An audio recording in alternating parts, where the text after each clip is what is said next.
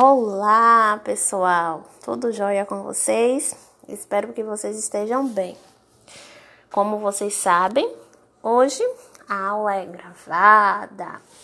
Então a tia vai estar explicando nesse podcast um pouco do que vocês vão visualizar na videoaula.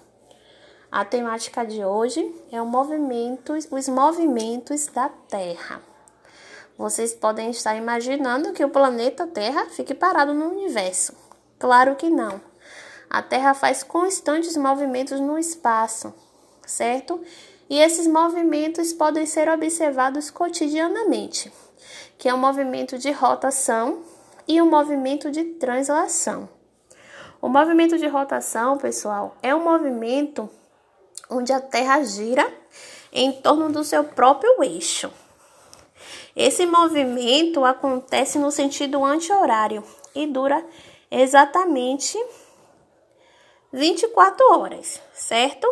Esse movimento, assim que ele é concluído, podemos perceber e esse movimento ele é responsável pelo dia e pela noite, certo? Durante o dia, podemos fazer atividades escolares, trabalhamos, entre outras coisas. E durante a noite é o momento em que vamos descansar. Quando um lado do planeta, pessoal, está para o lado sul, é porque é dia. E, consequentemente, o lado oposto é noite. Sem esse movimento de rotação, não haveria vida no planeta Terra, já que este movimento ele desempenha um papel muito importante no equilíbrio da temperatura e composição química da atmosfera. O movimento de rotação da Terra ocorre de oeste para leste, ou seja, a porção leste vê o Sol nascer primeiro que o oeste.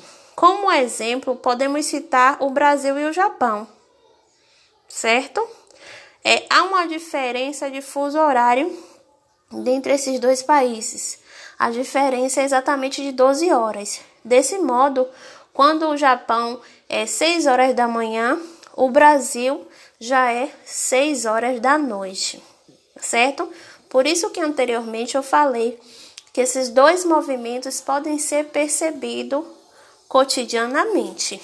E esses movimentos são muito importantes para a nossa sobrevivência. Ai, perdão, falta de ar. Já o movimento de translação é um movimento também muito importante. Ele é responsável pelas estações do ano. Por quê?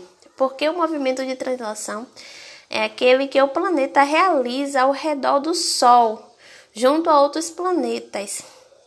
O tempo necessário para completar esse movimento ao redor do Sol, pessoal, é de 365 dias, 5 horas e cerca de 48 minutos. Demora, viu?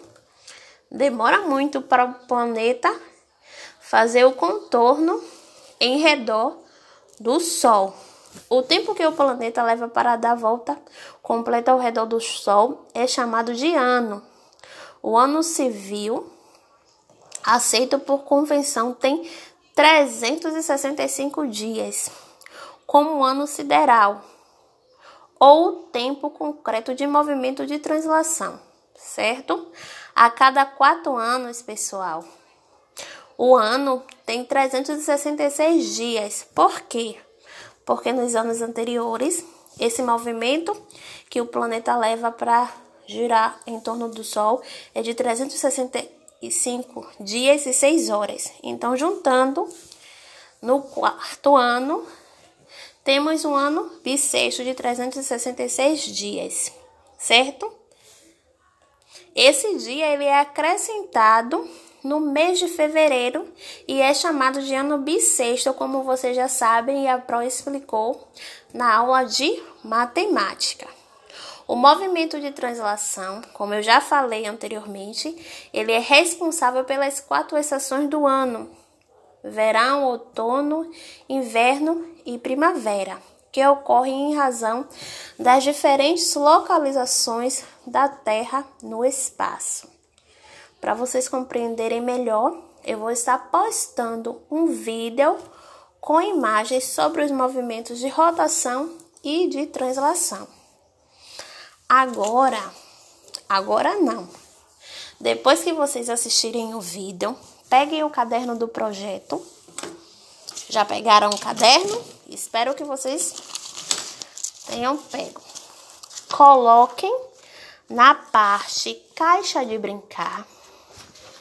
Vocês vão folhear o caderno até encontrar uma página que tem o nome Primavera. Certo?